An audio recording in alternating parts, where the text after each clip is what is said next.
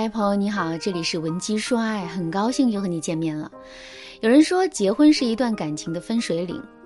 结婚前，你们还会为了彼此克制自己的小情绪，容忍对方的缺点。可是结婚后呢，你们都觉得这段关系似乎牢不可破，便放下一切伪装，做真实的自己。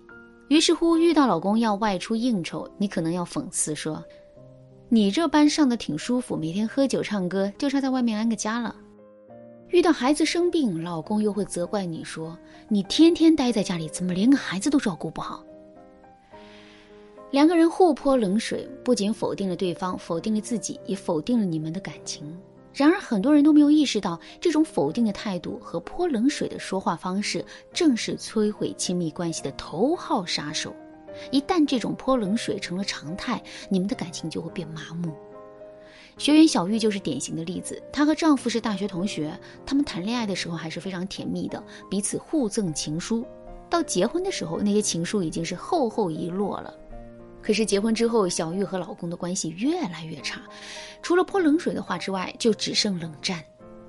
上周六是小玉老公的生日。周五晚上，男人还在单位的时候，就给小玉打电话说今天晚上不回家吃饭了，因为公司同事想提前帮他庆祝一下生日。听到男人又不回家了，小玉非常生气，开口就说：“你个打工的，在公司算老几啊？还学着搞这一套。”这一句话让小玉的老公兴致全无。原本他还想预留出周末和妻子过个二人世界。现在看也没有这个必要了。男人回复小玉一句：“周末我们公司要加班，周末我也不回去了，你早点睡吧。”挂了电话，小玉又生气又委屈。其实啊，她并不是瞧不起丈夫，只是习惯了用这样的说话方式来回应。在现实生活中，有不少妻子也像小玉一样，他们的本意可能并非如此，但开口就是一大盆冷水，伤人伤己。为什么这些女人结婚之后就会性情大变，如此易怒呢？主要有两个原因：一是安全感的缺乏，很多女人在结婚之后安全感不增反降，尤其像小玉一样的家庭妇女，远离职场多年，停下了自我提升的脚步，对他们来说，这段婚姻是他们唯一的救命稻草。当他们紧张、疑心、不安的情绪没有出口，就会用泼冷水的方式来掩饰自己内心对伴侣的依赖。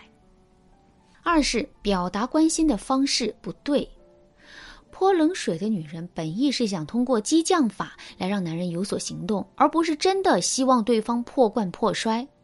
但是泼冷水的方式带来的效果往往不尽如人意。小玉的老公啊，经常得陪客户喝酒。小玉虽然心疼，但开口却会变成让你少喝点，别最后你挣的那点钱还不够你治病的呢。小玉说的话没问题，也是在关心老公的身体，可她不过脑子的话，却像一支支冷箭刺穿了男人的心脏。如果小玉还认识不到自己的问题，坚持在婚姻中做一个真实的自己，那不久之后，她面对的就是这段婚姻真实的破裂。如果你也是小玉这样的女人，那么接下来的内容一定要好好听下去。下面我就来给大家介绍两个比泼冷水更好的方法。学会了之后，你不仅能够让男人心甘情愿听你的话，还能让你们的感情越来越好。第一个方法，学会打造爱的空间。你是不是也认为家是放松自由的地方？在外人面前，你需要伪装，需要对人友善；回到家里，你就能彻底卸下面具，解放天性？其实不是这样的，家也是需要用心经营和装点的。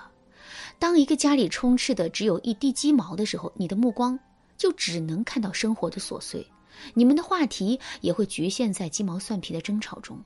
这个时候，你可以稍微转移一下自己的注意力，去学学插花，装饰自己的小家，给生活增添一点不一样的情趣，把充满了矛盾的空间打造成爱意满满的空间。当小玉找到我之后，我给她的建议是：以后呢，她的丈夫小周。再去应酬的时候，她就去花店买一束花回家，一边插花一边等丈夫回家。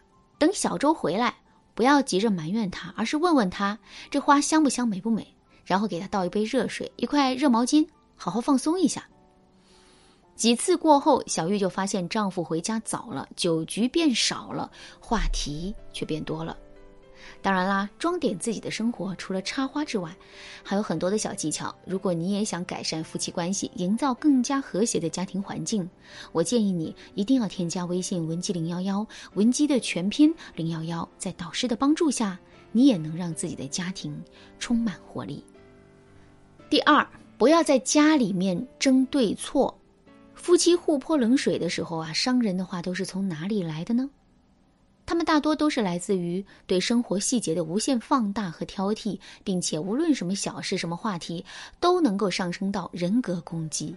有的女人啊，甚至会因为老公的杯子摆放的位置，并不是之前说好的位置，而喋喋不休、大发雷霆。而有的男人则会因为老婆的生活习惯和自己的不一样，而说：“你跟你爸妈简直一个德性。”想要避免泼下一盆冷水。你要有意识的告诉自己，夫妻间的生活方式本就不同，没有对错，更不用上升到爱和不爱的问题。对于生活细节，你更要学会宽容，不要试图改造对方，强迫对方按照自己的方式来做。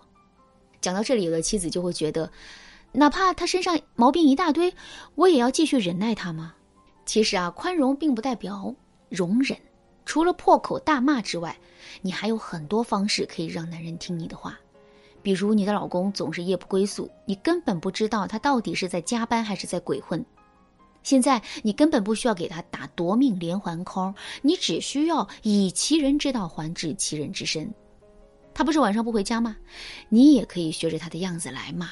不过呢，有一点我们要把握好，那就是给自己足够的、充足的不回家的理由。不能让男人觉得你是在外面和其他男人乱搞，那接下来你们之间不闹翻天才怪呢。比较合适的理由有去闺蜜家里参加聚会，或者回娘家陪几天老妈，这都是可以的。如果你这样做了，他还是死不悔改的话，你也可以尝试着消失几天。这段时间你可以去周边的景点旅旅游，或者找一个酒店住下来，好好放松一下自己。当他给你打电话求着你回家的时候，你就可以义正言辞地告诉他：“你不是说过不回家很正常吗？现在老婆在外面了，你终于体会到了我的感受了吧？”男人这种动物逻辑很简单，凡事只要触及到他们的根本利益，他们就会当回事；否则的话，他们就是会在危险边缘来回的横跳。其实啊，这两个方法有一个共同的内核啊。